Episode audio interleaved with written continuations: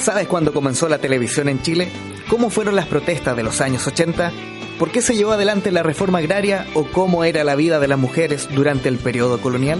Porque la historia de Chile es más que fechas, nombres y batallas. A partir de ahora, José Tomás Labarca, Sergio Durán, José Ignacio Mason y sus invitados hacen un recorrido por la historia del Chile reciente. En Radio C comienza un nuevo capítulo de Hablemos de Historia.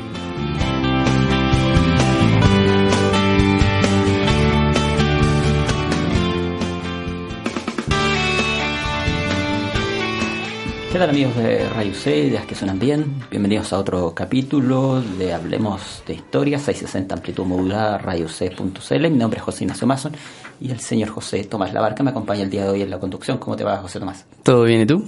Bien, también por estos lados, iniciando lo que es el último capítulo de esta cuarta temporada. ¿Quién lo diría? Sí, han pasado ya 59 invitados. Estamos hoy con la invitada número 60 para hablar otro de los interesantes temas que tratamos en los programas del día de hoy. Recuerda que además nos puedes seguir en Twitter, eh, arroba historia radio C, de ahí el enlace correspondiente a todos los capítulos anteriores que puedes escuchar, descargar de manera gratuita. El día de hoy vamos a hablar con la historiadora Carolina González sobre esclavitud y justicia en Chile durante el periodo colonial, pero antes de ir a las preguntas, José Tomás, ¿te parece si eh, a manera de agradecimiento de alguna forma a los auditores y a los amigos de Twitter que siempre nos, nos apoyan. Vamos a mencionar algunos de ellos. Les damos desde ya las gracias a, a aquellos que nos han apoyado con retuiteos, con mensajes. Algunos nos han recomendado temas, incluso historiadores, nos han felicitado. Así que eh, algunos de ellos no podemos mencionarlos todos, pero rápidamente eh, mencionamos, por ejemplo, a Jamie Roldán. Saludos para ella. Las pueden encontrar en Twitter en Astargard. También podemos encontrar a Jaime Esponda, con Jaime Esponda, arroba Jaime Esponda, Paula Garrido, con Teatro Chile, y a René Navarro, arroba Navarro Albina. Entonces, para Jamie, para Paola, Jaime y para René, los saludos y el agradecimiento correspondiente por el apoyo durante esta temporada. ¿Tú tienes por ahí otros nombres? Por mi parte también, sí. Eh, agradecer a Fernando Varas, arroba Fernando Varas, a Bárbara Maturana, arroba Bárbara Maturana, a Julio Oces, arroba Oces, eh, Mónica Álvarez, arroba Mónica Álvarez, Fernando Bárbara Julio Mónica, muchas gracias por su apoyo constante. Saludos para todos ellos en distintas zonas del país, además que nos, nos han apoyado, así que eso fantástico sin duda para no, nos entrega el apoyo el siete correspondiente Así es. Eh, todos estos auditores saludos para ellos y felices vacaciones ya podríamos decirle a, a, muchos muchos de ellos la invitada como le decía el día de hoy es la historiadora nacional eh, Carolina González ¿qué tal Carolina? gracias por estar acá Hola, buenas tardes, gracias por la invitación. Gracias a ti por haber llegado a, a Radio C. Tenemos este tema que ya lo dijimos, es esclavitud y justicia, periodo colonial. Pero antes de pasar al tema propiamente tal, hablemos un poco de ti. Lo hacemos así con todos los, los invitados, eh, conocerte un poco, eh, desde cuándo esta pasión, este interés por, por, por la historia. Eh, ¿Fuiste buena para la historia, por ejemplo, en tu época escolar? No me acuerdo, la verdad. A lo mejor no tanto. Eh, pero sí me gustaban los... Sí, igual me gustaba historia, literatura, el área de las humanidades. Y tuve un pequeño ahí eh, coqueteo con la matemática también, Ajá. que no terminó muy bien. Así que... ¿Optaste por...? Sí, seguí con, con las humanidades y, y sí, y entré a estudiar historia, la licenciatura en historia en la Universidad Católica. ¿Y después de eso, qué es lo que...? Después de eso hice un magíster en estudios de género y cultura en la Universidad de Chile, mención humanidades, y, eh, y luego, de eso, luego de eso hice el, eh, un doctorado en historia en el Colegio de México.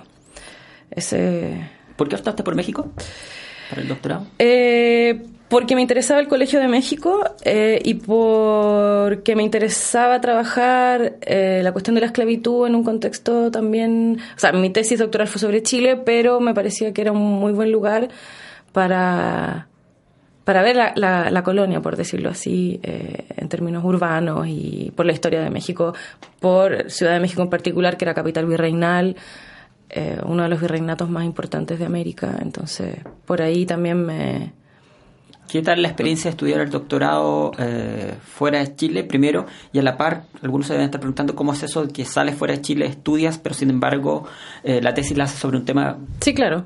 Chileno. ¿Cómo lo haces en términos...? Sí, eh, bueno, primero estudiar fuera sí me parece eh, altamente recomendable, eh, si se puede.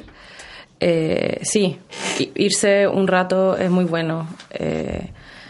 Sí, de todas maneras. Y, y luego, eh, sí, es común que las personas hagan sus doctorados en, en lugares donde no necesariamente están los archivos para sus tesis, por ejemplo, y para eso, eh, en, el, en el caso particular del doctorado que yo hice, había una fase escolarizada, muy escolarizada, digamos, de dos años, donde tomabas cursos, teníamos cuatro seminarios al semestre, eh, de investigación, casi todos, y la idea era ahí que tú investigaras otras cosas que no tenían nada que ver con tus temas de interés, ni con los periodos, ni nada, cosa que eh, uno se, se, especifica, pero tuviera también eh, mayor apertura en ese sentido.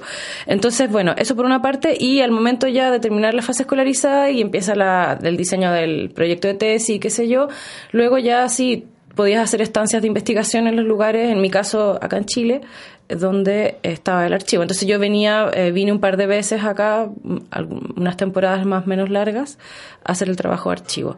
Y igual era algo que yo más o menos conocía precisamente por este, este libro que, que les traje hoy día. Ajá. Eh, ¿Algún profesor que te haya marcado en tu etapa de o licenciatura o el magíster o el doctorado? eh, o alguno que te haya llevado a tratar estos temas sobre la colonia o la esclavitud? ¿O la verdad que fue bastante autodidacta de tu parte y te, te embarcaste en este tema y punto? No, yo creo que sí he, te, he tenido profesores que, que, han sido muy eh, propositivos para mí, pero, pero también los temas eh, que he terminado investigando tienen que ver también con mi relación con el archivo. Entonces, eh, sí, tuve cursos, por ejemplo, en la licenciatura, que sí fueron muy, yo creo que muy importantes, los cursos de teoría de la historia, por ejemplo, de Claudio Role, que eran súper interesantes y te mostraban una cosa muy distinta a, cómo entender la historia, era un poco que, cuál era el rol del historiador, esta idea también de la temporalidad y el laberinto de la historia, en fin eh, las formas de interpretación, etcétera. También tuve cursos, un curso de semiótica, recuerdo, con creo que era Radoslav Ivelich, que fue muy interesante porque sí me hizo mirar la documentación histórica desde otro, desde otra perspectiva, no solamente como un repositorio de datos, sino como una construcción cultural. Entonces, ahí sí entras a mirar los documentos de otra manera, el documento que sea. Entonces, eso fue muy interesante. Eh, también sí, tuve cursos de historia del arte también que fueron muy interesantes, eh, seminarios también, el de Julio Pinto lo recuerdo también, eh, de historia social y el mundo salitrero que fue muy interesante también. Y luego en la maestría en el Magíster de Género, eh, el curso de Historia de las Mujeres con Margarita Iglesias, por ejemplo, fue también algo muy importante. Y sí, su, ella fue mi profesora también guía de, de tesis y su insistencia en, en, que fuéramos rigurosas y creativas al mismo tiempo. Entonces, eso fue, eso fue muy bueno. Eh, y en el doctorado, bueno, mi profesor guía fue Oscar Massín. Eh, que también fue un, una guía fundamental, y también otros profesores, porque en el Colmex tenemos un sistema de eh, seminarios, entonces no solamente te va leyendo tu profesor, sino que cada cierto tiempo te lee un conjunto de profesores. Y ahí sí, o sea, todos aportaron un montón en sus comentarios y críticas a, a los avances. Entonces sí, yo diría que son varios profesores y profesoras los que han los que me han influido, pero también creo que y también y por otro lado la relación con mis propios pares, con mis colegas. ¿ah? Yo participo en un grupo de estudios que es el Grupo Historia y Justicia y, y ahí también se, hay un intercambio bien intenso y, y fundamental, digamos. ¿Quién está en ese grupo? ¿Se podemos nombrar? En el grupo Historia y Justicia está, eh, está María Eugenia Albornoz, Odar Gus, María José Correa, Víctor Branger, Teresita Rodríguez, Igor Peso, Ignacio Ayala, eh, Marian González, eh, está también Pablo Chávez. Son varios. Son, son, son varios. Somos eh, Romanel Andaeta también. Eh, hay, hay, hay, hay, un, hay un grupo, digamos, también el grupo lleva cuatro años y hay integrantes que van eh, y, y, se. Van saliendo, entra, sí. entrando, claro. Entonces sí. Eh, eh, sí, pero también en general, además de, los compañeros de grupo, eh, están mis compañeros que han sido compañeros de generación desde la licenciatura, en el magíster, en el doctorado, que también eh, ha sido un intercambio súper interesante ese. Recientemente, en el año 2014, lanzaste el libro Esclavos y Esclavas, Demando Justicia, Chile 1740-1823, documentación judicial por carta de libertad y papel de venta eh, por eh, la editorial universitaria. Cuéntanos un poco del de contexto en el cual surge el libro y cuál es su propósito, porque además entendemos que no es un libro eh, convencional, digamos. A ver, el libro fue un libro que se presentó a un fondo, a una beca de creación literaria el año 2006 una beca eh, de género referencial que fue del Fondo Nacional de Fomento del Libro y la Lectura, del Consejo Nacional de la Cultura y las Artes. Y el libro pretendía eh, transcribir 50 eh, piezas, expedientes judiciales de esclavos y esclavas demandando justicia. y entonces, en ese sentido, también el libro pretendía ser, pretende ser, una valoración también patrimonial e histórica de la documentación que se conserva en el Archivo Nacional Histórico de Chile, ahí en, ahí Miraflores, con, la Alameda. ¿no? Para los que nunca han ido al archivo, ahí está, al lado de la Biblioteca Nacional. Y, em, y eso, entonces el libro tiene un estudio introductorio y tiene estas transcripciones y... Eh, y entonces eso, lo, lo que te digo, y pretender un poco valorar eh, este patrimonio, hacerlo que sea lo, lo, que ayuda, digamos, un libro es que se puede difundir a un público mucho más amplio que al público que generalmente visita el archivo, que es el, son los historiadores o, especialistas, digamos, que van ahí a, investigar. Y, em, y también em, la idea era transcribir, digamos, 50 autos de pedimento, peticiones, memoriales, litigios, pleitos o demanda, como se denomina en la, en la documentación. ¿Qué entiendes por valorar eh, la documentación del Archivo Histórico Nacional? Sí, eh, bueno, lo entiendo de una manera bastante amplia, pero eh, tiene que ver con hacer un reconocimiento a esta documentación, a entenderla también como patrimonio de la un patrimonio material, material también de la esclavitud en Chile o de la diáspora africana en Chile, por una parte. Eh, y también eh, valorar, tiene que ver eh, también con valorar lo que hace el archivo en la conservación de, la documentación. y también, por otra parte, enfatizar en la importancia de la esclavitud, de la investigación de la esclavitud de los africanos en este caso, eh, y sus descendientes para comprender también la sociedad chilena del pasado y del presente y valorar también la diversidad cultural que nos constituye y que a veces se nos olvida, ¿no? O se les olvida. Absolutamente hecha la invitación a nuestros auditores a que accedan al libro. Sí. Está en editorial universitaria. Fue publicado, después fue publicado por editorial universitaria gracias al Fondo Juvenal Hernández de la Universidad de Chile, que es donde yo trabajo, y, que lo publicó Sí, es un libro que tiene una historia un poco larga, pero finalmente eh, llegó a buen puerto y sí, está publicado. Está claro aquello. Lo que quizás algunos no tienen claro o creen tenerlo claro, pero eh, vamos a sacarlo de, esa duda del todo, es que podemos entender por periodo colonial, o qué entiendes tú para tus investigaciones como periodo colonial o como la colonia. Sí, ahí yo creo que eh, dos cosas. Uno, la colonia ha sido generalmente entendida como un periodo histórico de la historia de Chile, eh, que va de 1598 a 1810, desde el desastre, o sea, desde la batalla o desastre de Curalaba, eh, depende, y hasta 1810 con la primera junta de gobierno. Y, ¿Están así?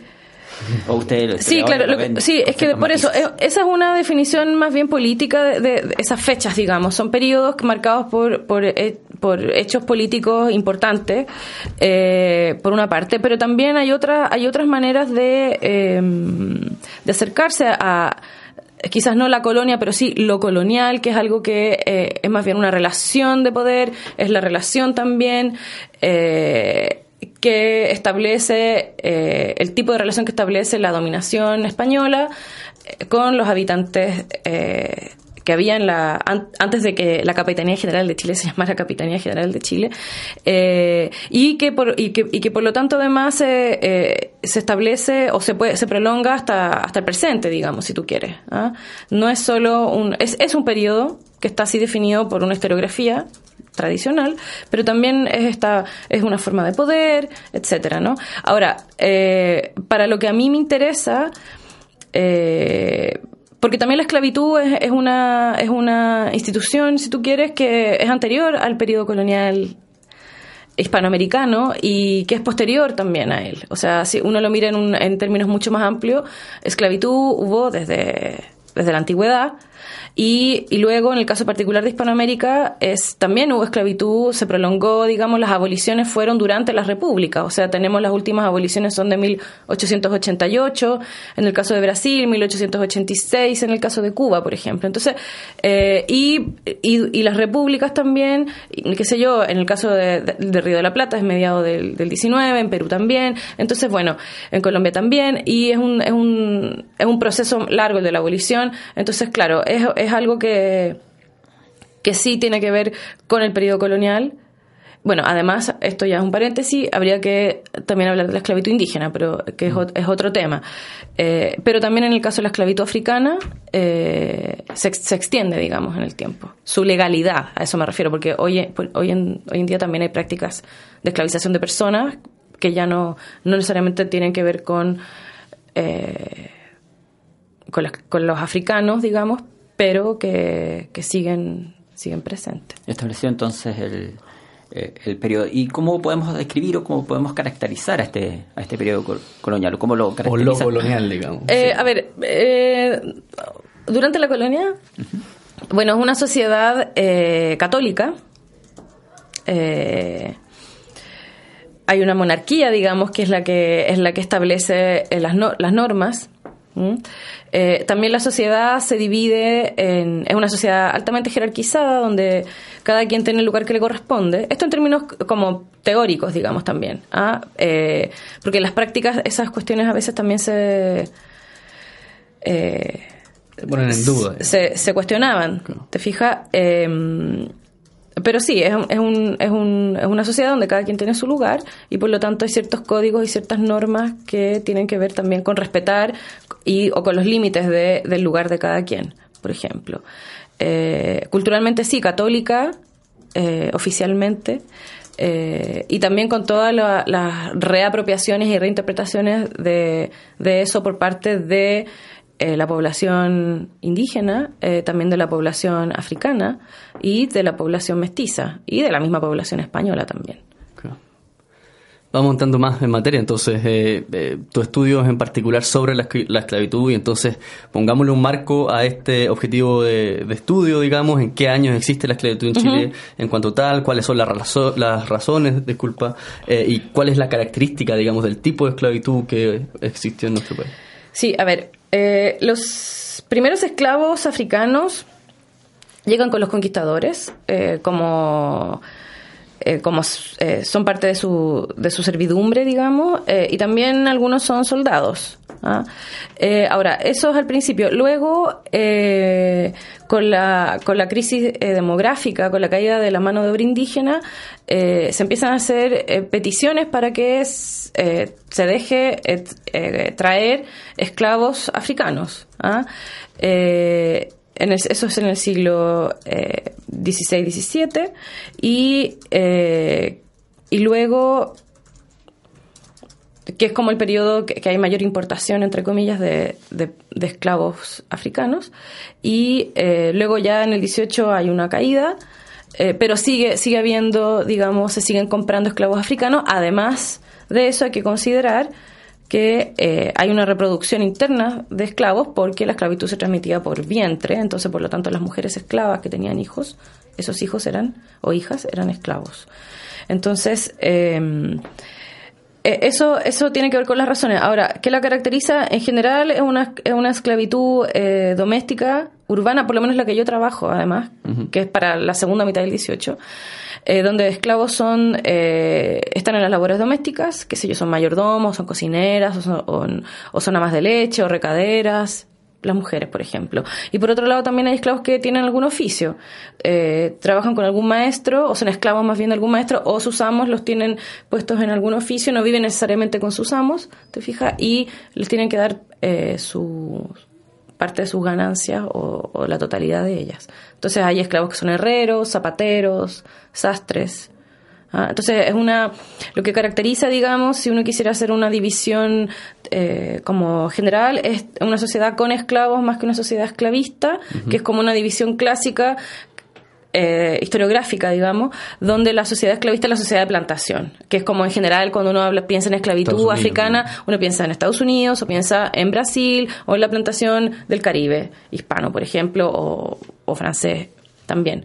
Entonces, eh, pero acá este es otro tipo de esclavitud que tiene que ver con que una esclavitud más bien urbana, doméstica. También hay esclavos en las haciendas, pero que se, pueden desempeñar en cuestiones agrícolas, pero en general eh, tiene que ver con eso. Y a veces también hay, eh, eh, hay provincias donde están los dos tipos de esclavitud. Hay una esclavitud, hay plantación, pero también hay esclavitud urbana y, y por lo tanto no necesariamente son lugares que se, provincias que se mantienen con la, con la esclavitud de plantación, pero que sí tienen un rol importante. ¿Qué tan importante era numéricamente, digamos, la esclavitud en Chile?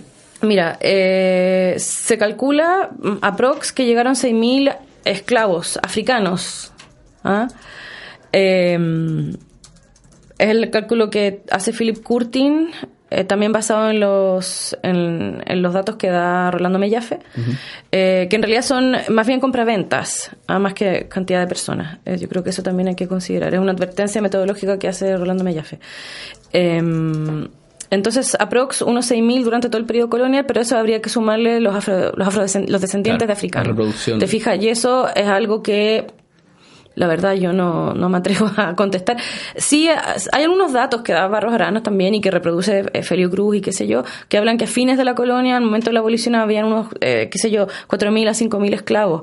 Pero junto con eso hay toda una población libre eh, que está registrada en algunos padrones o censos de fines del 18, eh, donde, claro, la, si tú sumas la población libre, sí se, aumenta mucho más. Entonces también, si estamos pensando en la esclavitud, pero hay que considerarlo dentro también de una población de mulatos, ambos eh, negros, que, que, no necesariamente son esclavos.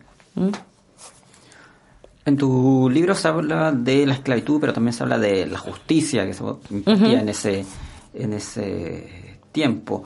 Eh, ¿Qué instituciones había para impartir justicia por una parte y quiénes eran estos jueces? Eh, ¿Qué requisitos eh, se les pedía o cómo llegaban a este lugar? Sí, ahí eso es variado. ¿Quiénes, ¿Qué instituciones impartían justicia? Desde, bueno, la, desde el alcalde hasta el corregidor, también, y bueno, y el Tribunal Máximo, eh, eso, esos, eh, esos cargos que te estoy nombrando son personas, son eh, tribunales unipersonales. Es una sola persona que representa o que tiene atribuciones de justicia, tiene varias de justicia y además de gobierno. ¿ah? Entonces, la justicia del cabildo, la justicia de la ciudad. ¿ah? representados los alcaldes en el corregidor también. Y luego está el Tribunal Supremo, que es la Real Audiencia, que tiene que es un tribunal colegiado, es decir, un tribunal de varios miembros que son los oidores. ¿ah? Y los oidores sí eh, ¿Y quiénes son? Bueno, los oidores sí son letrados, propiamente tal, son abogados, ¿ah? y son eh, designados por, eh, por el rey, por el Consejo de Indias, ¿no? Para ejercer el cargo. Ahora, respecto a, los eh, foros de justicia o agentes de justicia, de la justicia de primera instancia, que es esta justicia unipersonal, no, son son personas que, en este caso, el alcalde se elige, lo eligen los vecinos, eh, y así, o sea, son, son designados y no necesariamente tienen que ser abogados. Eh, idealmente tienen que saber leer y escribir, pero también hay, eh, en, en áreas rurales, también hay jueces que son los jueces legos también, que, que, también pueden estar en las ciudades, pero también, sobre todo en el campo, son jueces legos que, que no tienen, no tienen conocimientos de, de derecho, pero que no obstante sí eh, tienen eh, conocimientos básicos de cómo resolver un conflicto y y, cómo derivarlo a una instancia mayor de justicia si es necesario. Por lo tanto, hay justicia de, hay tribunales o foros de justicia de primera y segunda instancia. ¿ah? Los de segunda instancia es el Tribunal de Real Audiencia. Y, y luego hay eh, tribunales unipersonales, digamos, o colegiados, que es lo que te describí recién.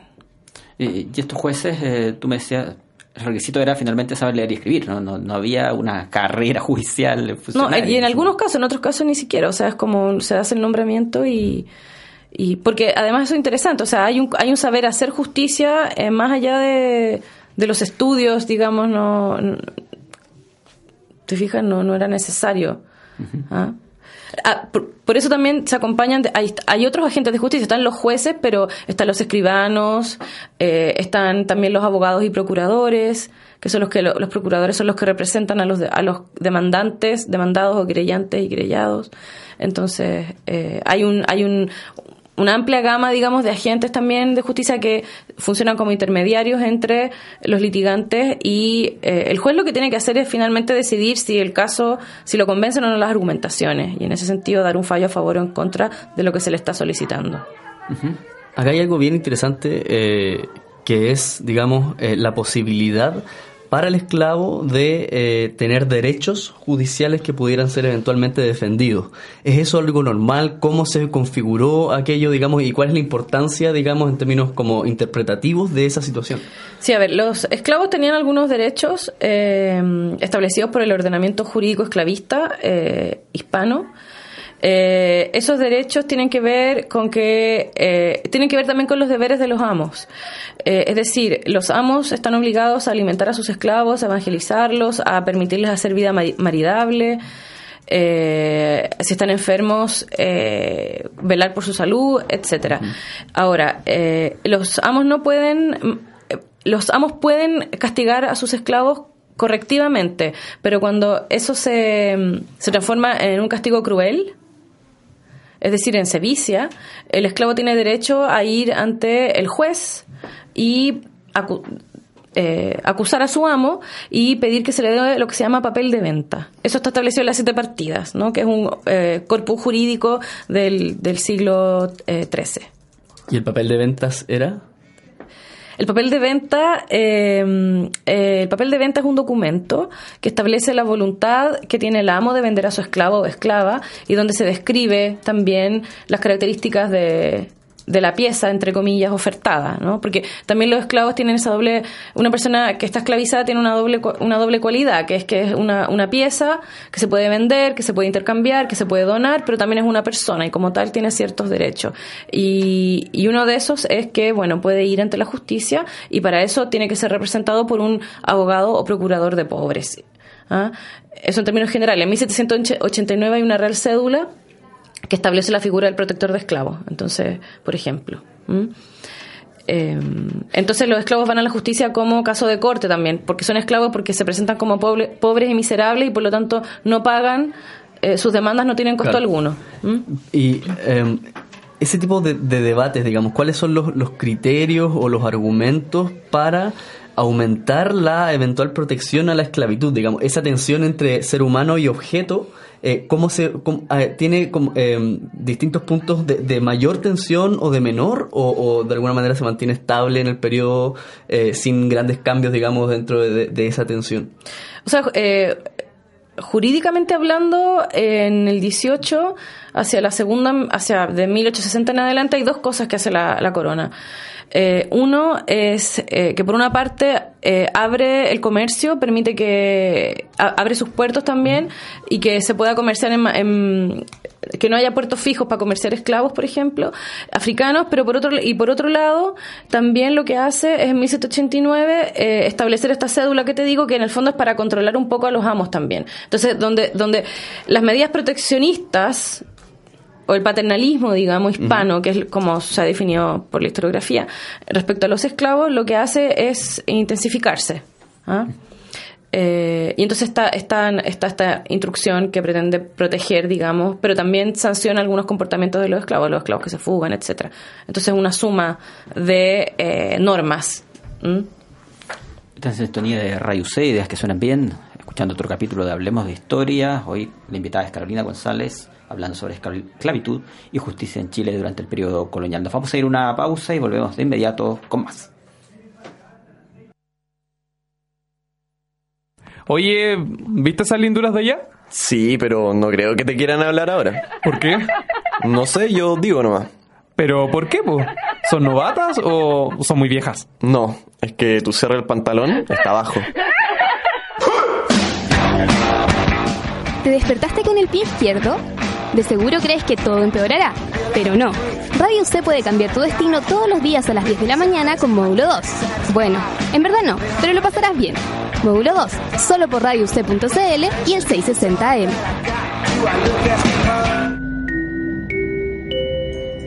Señores pasajeros, se les informa que el tren con destino... Yo soy tu padre ha sufrido un pequeño desperfecto técnico. A los afectados, favor acercarse a boletería que su dinero será reembolsado con un paquete de cabritas. Radio UC te reserva un boleto cada semana para que conozcas lo mejor del cine y los próximos estrenos en la pantalla grande. Súbete al tren conducido por Fernanda Muñiz y Felipe Araya todos los lunes y jueves a las 17 horas en La Séptima Estación. Solo por Radio C, ideas que suenan bien.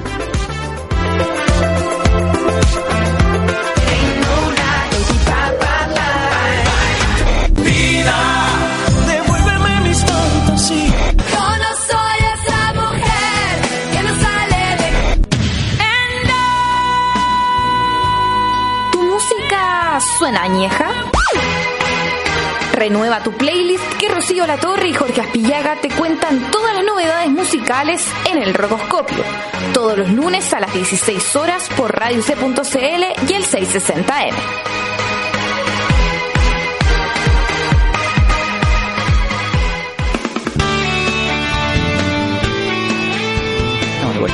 C, que suenan bien, 660 amplitud modulada, radioc.cl, transmitiendo otro capítulo de Hablemos de Historia. Eh, la invitada de hoy es la académica Carolina González, historiadora nacional. Estamos hablando sobre esclavitud y justicia en Chile colonial. Eh, antes de ir a la siguiente pregunta que tiene José Tomás, ¿tú querías redondear algo más, Carolina? Por ahí que quedó pendiente la razón. Sí, respecto, respecto a los derechos que, te- que tenían esclavos y esclavas, eh, también hay que mencionar el derecho a autocomprarse o el derecho a coartación, ¿ah? que es que podían comprar su libertad. Es lo que ellos llaman el, lo que se llama el precio de, de- de rescate, ¿ah? porque también hay que considerar que la manera en que se, se concibe la esclavitud eh, también es similar a la manera en que se concibe el cauti- el- a los cautivos de guerra, que tiene que ver también con la forma en que las personas podían entrar y salir de la esclavitud. Se entraba en la esclavitud por guerra o por, eh, por herencia materna o en algunos casos y en algunos periodos que no son necesariamente los del periodo colonial, porque una misma persona se vendía a otra. ¿ah? Pero eso se- en te- teoría está- estaba prohibido en, esta, en este momento. Em, y entonces eso también es interesante de, de señalar, ¿no? Estas formas también de entrar y salir de la esclavitud. Lo que también, y eso es lo interesante también de entrar al mundo judicial, eh, es como eh, las definiciones de la esclavitud, que si uno va a la definición jurídica o en el que sale en la, en la normativa, pareciera ser muy fija, también eh, uno ve cómo va siendo cuestionada, digamos, cuando hay un conflicto en particular y a propósito de ese conflicto se judicializa, digamos, la condición de esclavo. Se, se debate respecto a qué es esclavo y, y cómo, y si corresponde o no que, una, que un amo eh, sea dueño de, de- de un esclavo en particular. Eh, perdón, eh, José eh, ¿y eso qué tan factible era? ¿Qué tan capaces eran los esclavos de comprar su libertad, de esta autocompra? Hay casos, eso eh, ¿O era muy esporádico? Lo que pasa es que ahí tendrías que ver, eh, tendrías que hacer un, un, un, un estudio más bien con, con casos en, de ese tipo en escribanos. ¿Ah? Hay algunos, eh, recuerdo de Claudio Gas, pero en este minuto no retengo las cifras que él da. Eh, y que es para la primera mitad del 18.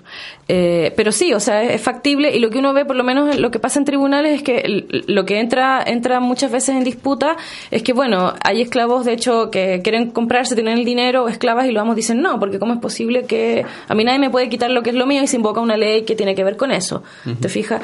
Eh, y luego también hay estrategias que yo las he identificado también más bien en las mujeres esclavas, que hay estrategias familiares para juntar dinero e ir pagando por parte, digamos, la libertad de algunos de, eh, de ellas mismas o de, o de sus descendientes, por ejemplo. Una parte se paga en dinero, otra parte se paga en trabajo y se establece teóricamente un periodo. Y luego eh, hay amos que no reconocen eso y por lo tanto ahí se llega a, a la justicia. Y dentro de esta diferencia entre lo que establece el marco jurídico eh, y lo que ocurre en los mismos tribunales, digamos que es lo que acabas de decir, ¿cuál es la fuente o el soporte que permite hacer esa profundización, digamos, desde la teoría, entre comillas, a la práctica misma, en donde se dan eh, todo un, un proceso quizás de negociaciones, en donde las cosas ya no son tan eh, estrechas en sus definiciones, sino que se permiten estos, estos como juegos eh, al interior? ¿A través de qué documentación podemos Claro. conocer eso? A través de los expedientes judiciales. Eh, por carta de libertad y papel de venta, o sea, expedientes que tienen como objetivo eso. No sé Eran si- escritos, a eso voy. Sí, son escritos. Ahora, también la justicia se... Ahora, eh, ese es otro asunto. Eh, la justicia también se tramitaba verbalmente y por lo tanto hay casos que no conocemos. De hecho, en las sentencias, cuando uno hace una cuantificación, yo hice una cuantificación de, de los casos en este libro, pero también después yo trabajé el tema para mi tesis doctoral, pero cambié el periodo. Eh, y en ambos casos, de todas maneras, eh, hay como un tercio de las sentencias eh, que no, no están, digamos, en los casos no, no tienen sentencia. Y eso puede ser por múltiples razones. Una es que se resolvió verbalmente, otra es que las partes llegaron a un acuerdo ah, extra- Afuera, digamos. extrajudicialmente y por lo tanto no siguieron. Eh, y lo otro es que, bueno, se haya perdido el documento. Ahora, también siempre trabajamos con un corpus documental eh, limitado, porque no es, no sabemos todo lo que se procesó, digamos, judicialmente, sino que es lo que se conserva en el archivo. Ahora, como sea, es un corpus interesa- interesante. Yo en total, no sé, yo al- alrededor de 205 casos, un poco más, desde el 17 hasta, hasta 1823, que es la fecha de la abolición. O sea, el último caso es en 1822, pero 23 es como un límite también temporal por, por, por la abolición. Y, eh, y para el periodo que yo trabajo, que en este caso para la tesis fue de 1770 a 1823, trabajé con un corpus documental de 116 litigios y para todo el 18 cuantifiqué 186. Ah, eso sin contar otros casos que tienen que ver con la justicia criminal, donde esclavos son acusados de cometer un delito o alguien comete un delito sobre un esclavo y por lo tanto el amo está en, lo acusa criminalmente para defender. a- ahí son otras la- las figuras, digamos. En, en esto es justicia civil, donde es como muy claro los objetivos por los que van a la justicia. Para pedir papel de liber- libertad, no, eh, sí, papel de carta de libertad o papel de venta, y algunos que otros casos que son como que se les devuelva un dinero, ajuste de, de deudas. Eso por una parte. Y luego están las motivaciones, ¿no? Que llevaban a los esclavos a la justicia, como que no se separe una familia o un matrimonio, o que no quieren que eh, se enteran que su amo los van a vender a Lima y por lo tanto eh, dicen, no, yo me voy a casar acá en Santiago, eh, para que así no porque no, quieren irse obviamente si eh, sus redes están acá estaban acá en Santiago. Si tuvieras que eh, destacar un caso, ya fuera del libro o de tu tesis, eh, de, de esclavos o esclava que hubiera solicitado su libertad, ¿cuál destacarías y en el fondo por qué siempre intentando relevar eh, la importancia interpretativa del caso, digamos? ¿Por Mm. qué nos puede ser interesante hoy conocerlo? ahora a ver hay dos cosas del libro yo bueno a mí siempre me cuesta esto de seleccionar porque todos los casos son interesantes El y eterno problema del historiador. No, y todos los casos te pueden llevar a, a, una- a interpretaciones posibles, Claro. pero por una parte y por otro a ver cómo también se interpreta el derecho en ese momento, porque el derecho es algo, no es algo fijo, digamos. Ah, entonces es algo que sí, la interpretación eh, jurídica está abierta y también entran, bueno, y también tiene que ver si se cumple o no la ley, depende también del tipo de pruebas, el tipo de casos, etcétera. Eh, del libro yo me parece interesante, por ejemplo, el caso de José Sosa, que es un negro esclavo que solicita su venta eh, por maltratos, por ejemplo. Eh, te voy a dar dos o tres casos y después voy a profundizar en un caso que trabajé para mi tesis que, que me interesa mucho y en el que ando un poco obsesionada últimamente. Eh, también me parece muy interesante, por ejemplo, el caso que también está transcrito en el libro de Juan, que es un, es un mulato, eh, esclavo que él pide su libertad y pide su libertad porque su padre le ha dejado un dinero, su padre es un español que no se puede decir quién es, no, no se dice eso en el, en el caso, eh, para que se libere eh, cumplido creo que los 18 años, si no me equivoco. Y el caso es interesante porque el, el amo de Ignacio, de, o sea, el amo de Juan, que es Ignacio de Irigaray, eh, sospecha que de dónde sacó el dinero el esclavo, porque ese también es un tema, de dónde sacan el dinero para autocomprarse. Entonces ahí interviene un cura que es el que es el testigo que sabe quién es el padre, pero no lo puede decir porque es secreto. Entonces, bueno, se aclara el caso y eh, el amo accede a recibir el precio de la libertad de, Juan y Juan eh, eh, se transforma en un, en un liberto. ¿m? Eh, y por último, entre los casos de las mujeres está el caso de Juana Manuela Jauregui, que es una esclava que en 1757 también tiene, dinero para comprarse, un dinero que, que lo ha obtenido a través de su abuela y a través de su ex ama, que es una monja. Pero el amo, que es don Próspero Elso, o Delso, se niega, se niega rotundamente a esto porque eh, le puede causar muchos, eh, porque primero encuentra que no, no es posible que los esclavos se estén autocomprando y se indigna porque la justicia esté eh, accediendo a estas demandas, por ejemplo. Eh, y también se asusta, hay como un pánico también de parte de los amos de, de, la, de esta capacidad de acción de sus esclavos, porque dicen que es una puerta para que estas, este tipo de personas, o este tipo de gente, así lo dicen, eh, lugar a, a todo tipo de desórdenes también. ¿ah? Esto es abrir una puerta a los desórdenes. ¿ah? Y finalmente, en, es- en ese caso en particular, la Real Audiencia decide que no da lugar a la petición de Juana Manuela, entonces... eh, eso no es así. Y en el caso de Juana Manuela, además, entran otra- otras cosas como eh, otros factores como el imaginario de género, por ejemplo. El amo dice que no, que ella está bien cuidada eh, con él, que cómo es esto que va a salir, las mujeres eh, es una mujer, etcétera. ¿no? Entonces, bueno, esos casos son, son bien interesantes, pero como te digo, a mí siempre me cuesta mucho eh, hacer una selección. Y luego, sí, hay otro grupo de casos que están transcritos, que son los casos que, que se dan durante la independencia, eh, exigiendo el cumplimiento de la Ley de Libertad de Vientres de 1811. Eso es interesante tenerlo presente. El proceso de abolición de la esclavitud en Chile un proceso que va desde 1811 a 1823, marcado por dos leyes. En términos generales, la 1811, que el fin de la, se prohíbe la trata, el comercio de esclavos, es decir, que lleguen esclavos a Chile. ¿ah? No que se sigan eh, comerciando internamente los esclavos que ya están en Chile. Eso por una parte. Y eh, otra otra cosa que se, se decreta en- en esa, en esa ley es la libertad de los vientres de las esclavas. Y luego en 1823 es la libertad definitiva. Bueno, ese es un tema bien interesante el de la abolición que yo creo que da para otro, para otro programa. Así que no, no me refiero mucho más a eso.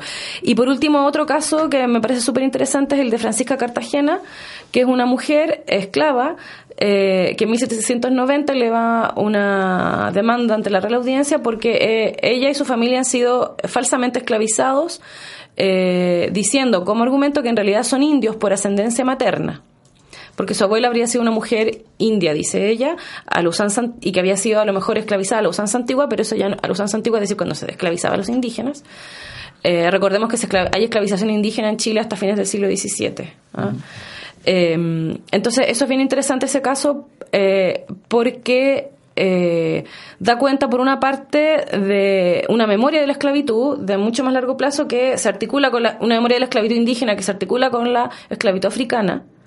Y por lo tanto ahí sí uno pudiera pensar, bueno, en realidad si uno lo mira desde esa perspectiva, pensar, bueno, en Chile sí hubo prácticas esclavistas permanentes y por lo tanto ahí uno podría eh, entrar a cuestionar también estas definiciones quizás tan tajantes de sociedad con esclavo y sociedad esclavista si pensamos en estas otras prácticas de esclavización a propósito de la conquista y de la, eh, la guerra al sur de Chile, ¿no?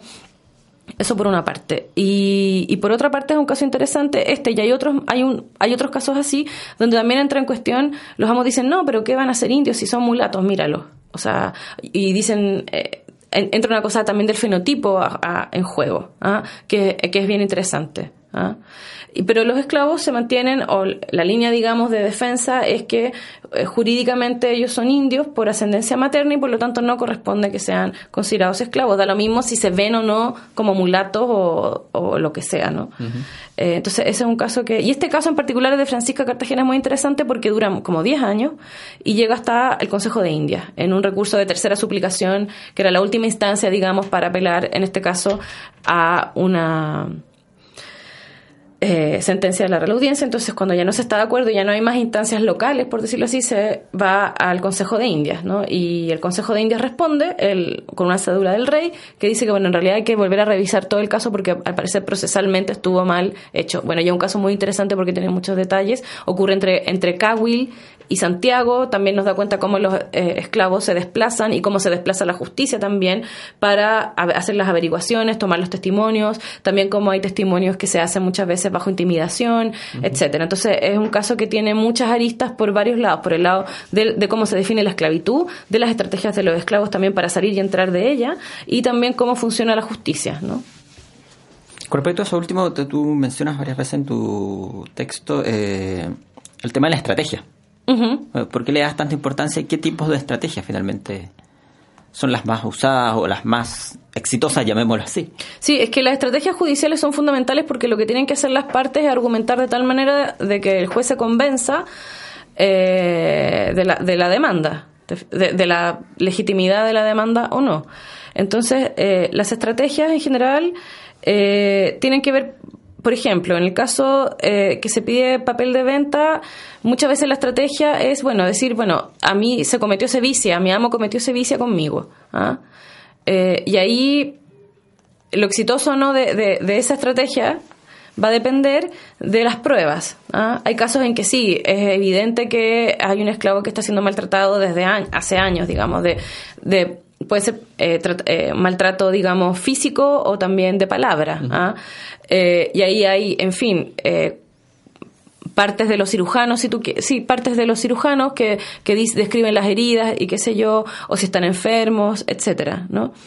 Eh, por otra parte, eh, hay otro tipo, hay otro corpus de casos muy interesantes que tienen que ver con demandantes que yo he llamado colectivos, que son varias, varios esclavos que están demandando porque no se ha reconocido su libertad.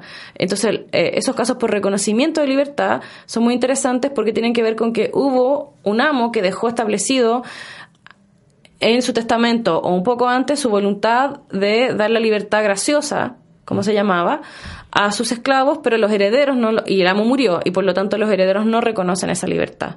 Y ahí s- a- esos casos también son bien interesantes. Y en esos casos eh, cuando hay un documento, cuando hay un testamento, bueno, la resolución judicial eh, al lugar, o sea, sí se reconoce la libertad de los esclavos, por ejemplo. ¿ah? Em, y también hay otras cosas más sutiles. ¿No? En el caso de las esclavas, eh, hay, hay también estrategias que tienen que ver con su condición de género. Estrategias que, que construye también el abogado y el procurador junto con los esclavos. Entonces, por ejemplo, bueno, esta cosa de la mujer que es tan débil, no sé qué, entonces como mm, no, no es tal lo que dice el amo, o el amo sí se aprovechó de ella y le prometió la libertad con tal de tener relaciones ilícitas, como se llamaba en la, en la época, y así, ¿te fijas? Eh, y también hay casos como que se salen de, de toda como eh, tendencia o norma, porque hay mujeres, por ejemplo, que piden, hay un caso que está en el libro de una mujer que pide la libertad porque accedió a tener relaciones con un hombre y ese hombre le, prometió la libertad, pero el hombre no era su amo. Por lo tanto, no. Pero lo interesante es que aún, aún así eh, se vaya a la justicia y se piense que eso es posible, digamos, hay una, una lucha ahí que dar, ¿no? Entonces, eso también te habla de los usos de la justicia, de estas prácticas judiciales que también van modelando el sistema de justicia. ¿Cuál es el rol en, estas prácticas judiciales que tiene eh, ya sea el concepto eh, u objeto, muchas comillas el objeto, de la raza? Ya, esa es una buena pregunta eh, y eh, es un poco compleja. A ver, a ver, la raza primero que es, es una categoría, es un concepto, ¿ah? y por lo tanto eh, esa palabra así yo no la encuentro en ninguno de estos expedientes. Puede estar en otros, en los que yo he revisado no. En general se habla de calidad. La calidad. Y cuando se pregunta la calidad de una persona, tú puedes decir que eres, si eres español, indio, mestizo, mulato, sambo, eh, eso. Y, y que tiene que ver con tu comportamiento, la calidad, pero también con un fenotipo. ¿ah? ¿Pero pesa más el fenotipo o...? Eso yo, yo lo encuentro, o sea, mm, yo no me atrevo a hablar de, o sea, sí, en el siglo XVIII empiezan a ver, empiezas a construirse la raza, digamos, como, como una, como una, con un intento más pseudocientífico, si tú quieres, pero Así. hacia la segunda mitad del XVIII, eh, yo no sé bien cómo circulan esos, esos saberes, que se- qué sé yo, las obras de Buffon o de otros, cómo circulan en Hispanoamérica, eso que, habría que rastrearlo en el caso particular de la capitanía. Eh, ahora, hay algunas, hay algunas palabras que, tú, que te dan cuenta que igual hay algunas cuestiones que tienen que ver con, con eso que están operando, pero la idea de la raza, como eh, se va a dar en el 19, que tiene que ver con que hay razas superiores e inferiores y es algo, es una, una cosa determinada biológicamente, eso no está operativo en este periodo. ¿Cuál es el criterio para generar entonces la diferencia entre las calidades? Es lo que dicen las personas. Y lo interesante es que las calidades van cambiando. O sea, por eso te digo, en el caso de Francisca Cartagena, que se la registra como mulata, ella dice que es india. ¿Te fijas?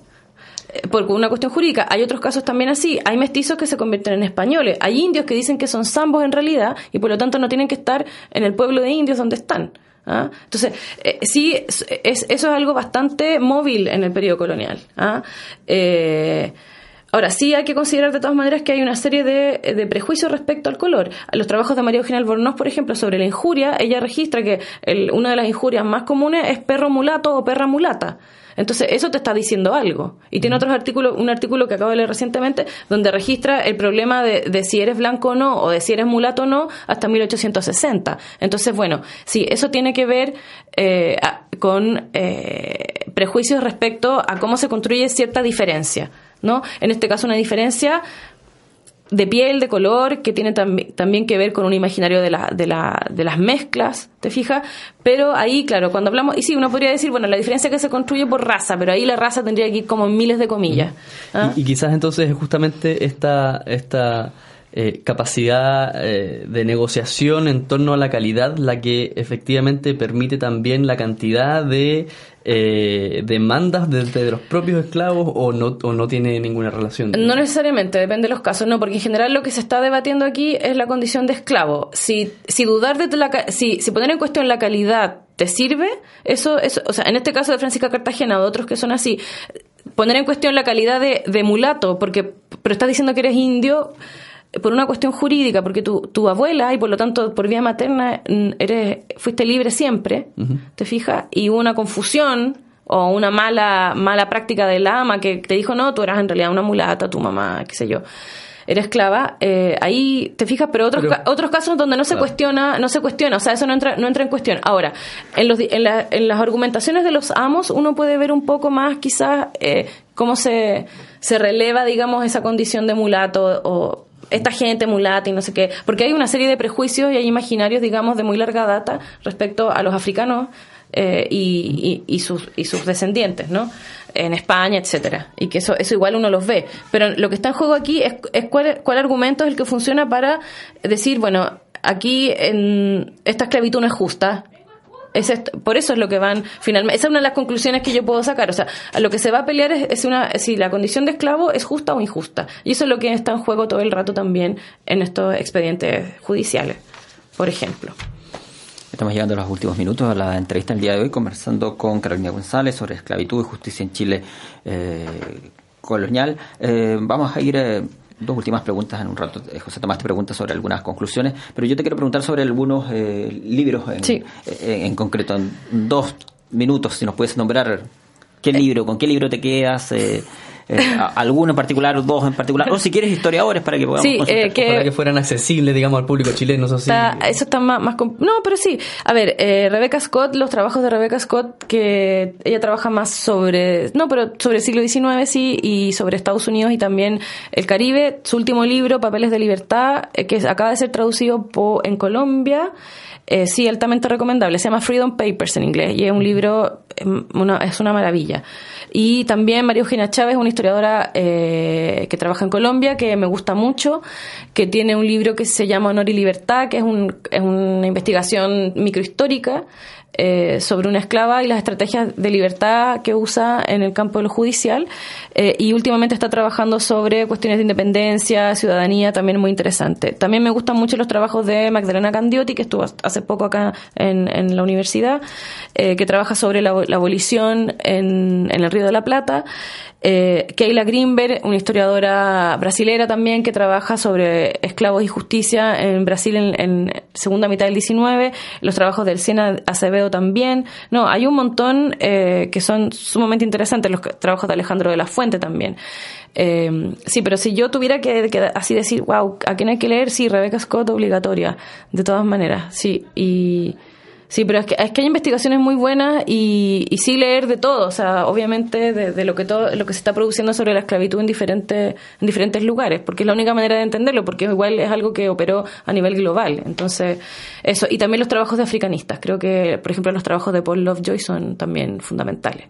ah, para entender también la trata, aunque yo en particular no trabajo sobre comercio esclavo, si no entiendes el contexto, digamos, de que, lo que implicó la trata de millones de personas que, fueron traídas forzadamente a América desde África, no entiendes el- la complejidad también de algo tan local eh, como, como el caso chileno. Nos quedan dos minutos y me gustaría hacerte una pregunta que, que eh, de repente es un poco compleja, pero en el fondo no solamente eh, cómo podrías tú resumir las conclusiones más importantes, es que se puede hablar de conclusiones de tu investigación en general, sino que también por qué a un ciudadano chileno podría interesarle ir a buscar a una librería tu libro o cualquier otro sobre este tipo de temas. Ok, conclusiones generales muy amplias. Primero, esto que te decíamos hace un rato, los esclavos van a la justicia eh, a denunciar una situación de injusta esclavitud, y eso es lo que está en debate también, lo justo o injusto de la esclavitud, que además nos, eh, nos, nos lleva lleva a la tensión que tuvo eh, siempre en, en Hispanoamérica y en el mundo hispano la esclavitud desde el periodo de la conquista hasta, hasta la independencia, digamos, esa tensión que unos que están desde las casas hasta los abolicionistas del siglo XIX, ¿no? Es justo injusto la esclavitud, esto de los esclavos de guerra en realidad es una mentira, todos saben que lo- la manera en que se está esclavizando a africanos era, no, no era así, no, no era una guerra justa ni nada, pero en fin, esa tensión eh, está en los expedientes judiciales que operan como una caja de resonancia de esas, de esas debates, de esas controversias que estaban eh, esas controversias, si tú quieres, de- del mundo letrado eh, desde arriba, por decirlo así. ¿no?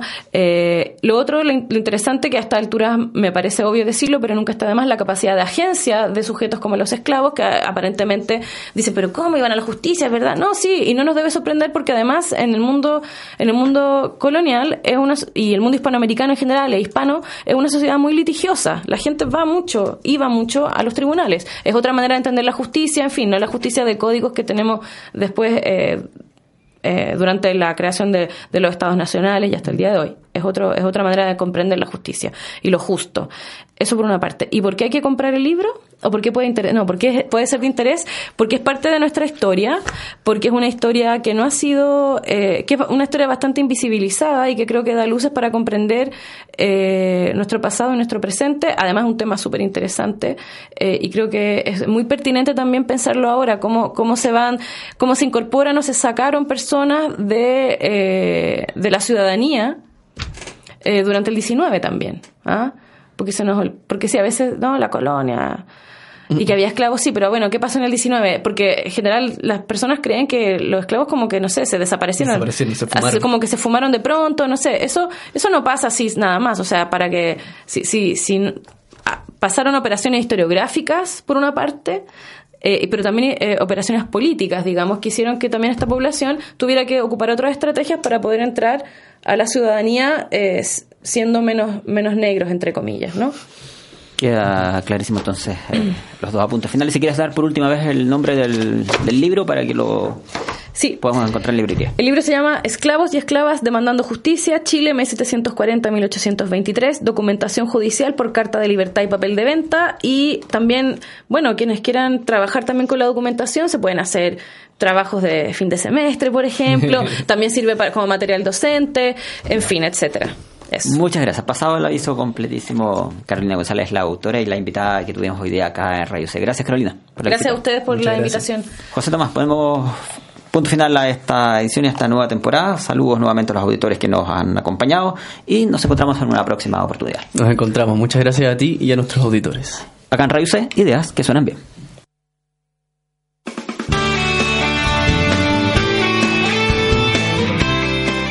Sabes del comienzo de la televisión, de la intensidad de las protestas ochenteras, del por qué se hizo una reforma en el campo chileno y mucho más.